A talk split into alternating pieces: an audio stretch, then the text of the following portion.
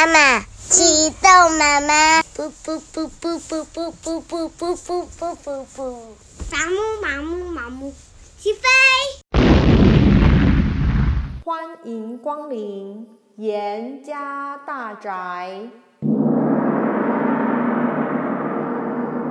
陪双达一起听故事。今天我们要讲的故事是《汽车总动员冒险故事集》故事六：赛道上的名气光环。闪电麦昆大声说：“耶！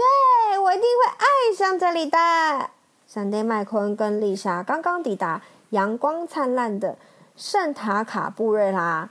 这里随风摇曳的棕榈树，还有美丽的沙滩，是许多名人聚会的地方。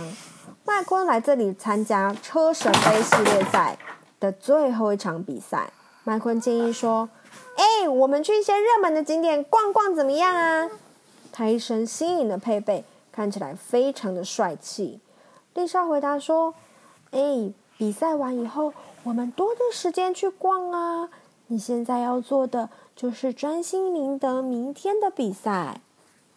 麦昆要代表神情寒风学院的学院参加明天的那场比赛。他的对手又是路霸赛车学院的学生，不过路霸一直守口如瓶，不肯透露这位学生的学的身份。到底明天是谁要跟麦昆对战呢？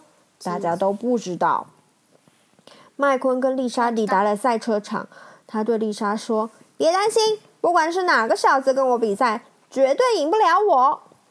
丽莎说：“但是你的对手看起来可能是一个小姐哦。”这时候，路霸缓缓地朝他们开过来，一辆闪闪发亮的粉红色车子跟在他身边。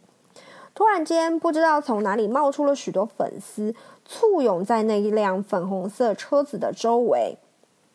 路霸向他们介绍：“这位是坎蒂斯，赛车界最红的新秀。”麦昆目瞪口呆，完全说不出话。他一直努力做准备，以为会跟一台邪恶的跑车或是难搞又强悍的卡车比赛，没想到对手竟然是一个亮晶晶的粉红色赛车。凯蒂斯说：“什么都不用说。”我懂，粉丝看到我都会舌头打结。不好意思，我得离开了，大家还等着找我拍照呢。丽莎打骂：“哼，真爱现呢！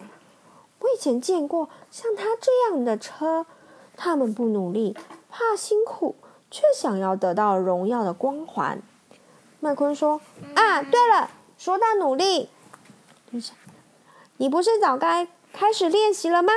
不准再聊天了，动起来！麦昆说：“是，遵命。”接着忍不住大喊。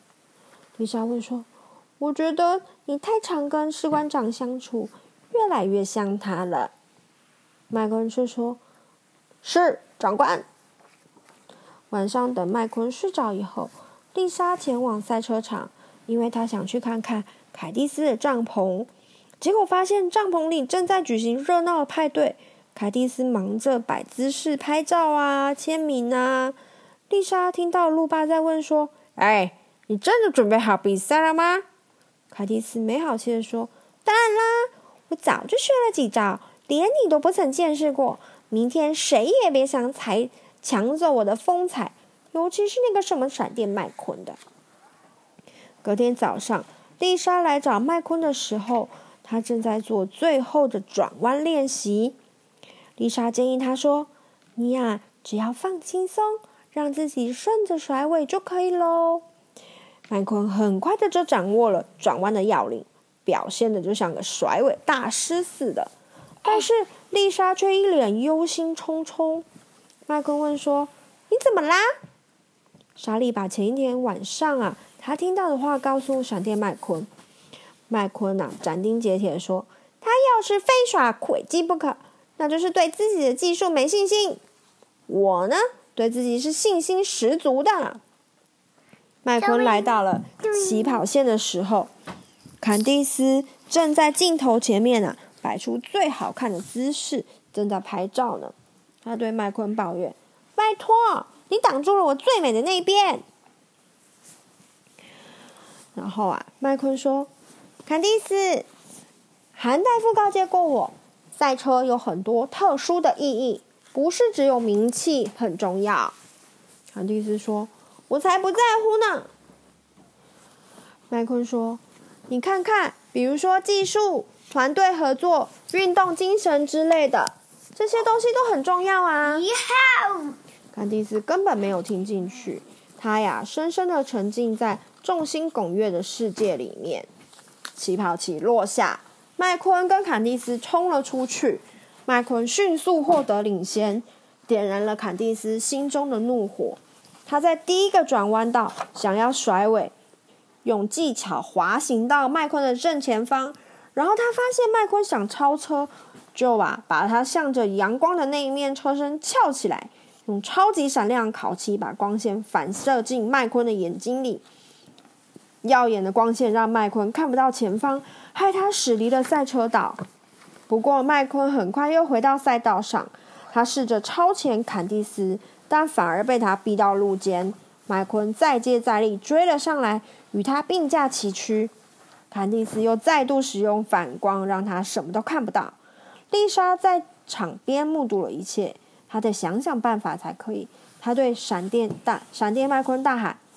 你先保持在坎蒂斯的后方，让他以为他赢定了，然后再冲过去，用我们早上练习过的甩尾。只要你成功超过他，就全力冲向终点线就可以了。麦昆立刻接受了莎莉的建议还有指导。这时候啊，路霸大喊大喊着：“嘿，坎蒂斯，输家是上不了封面的。我不管你怎么做，你最好想办法赢了这场比赛。”坎蒂斯先冲到麦昆前方，但接着突然开向沙丘那边。他要等麦昆经过时候用沙子喷他。然后啊，坎蒂斯一面做一面又发牢骚说：“啊，我最讨厌轮胎卡沙子了。”麦昆停下来，清理眼睛里的沙子。坎蒂斯开心的笑出来：“嘿嘿，他的诡计成功了。”这时候，一位摄影师喊他。嘿，坎蒂斯，看一下这里！坎蒂斯回过头那一瞬间，几十架摄影机对着他狂拍、狂拍、狂拍，咔嚓、咔嚓、咔嚓，镁光灯此起彼落。坎蒂斯拼命的眨着眼睛，想要甩掉那个刺眼的感觉。就在这个时候，麦昆呼啸而过，率先通过了终点线。播报员大声宣布：“闪电麦昆赢得这场比赛。”鲁巴哀嚎说：“什么？我不相信，怎么会发生这种事情？”麦昆神采飞扬地收下银尾翼大赛，他笑着在镜头面前大喊：“耶！接下来可以好好观光，大玩一场喽！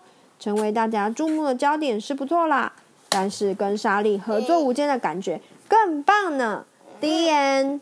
今天我们的故事就在这里告一段落，谢谢你的收听，我们下次见。